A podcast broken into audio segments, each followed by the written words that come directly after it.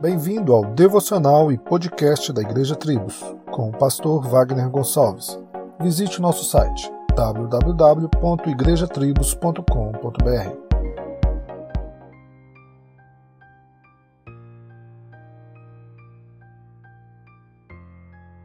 Romanos 8,31 diz que agora nenhuma acusação há contra os eleitos de Deus.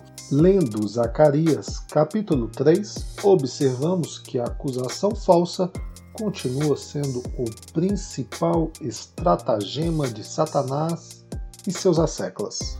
Zacarias apresenta uma visão de Josué, o sumo sacerdote, em pé no templo. Em vez de usar as vestes puras próprias do sacerdote ao fazer os sacrifícios, ele fica coberto de sujeira. Satanás o acusa, visto que ele não tem o direito de oferecer sacrifícios nessa condição.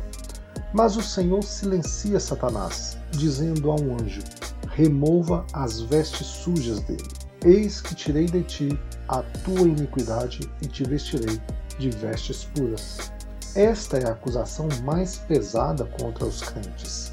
Satanás diz que nosso pecado deve nos negar o direito de estar diante de Deus.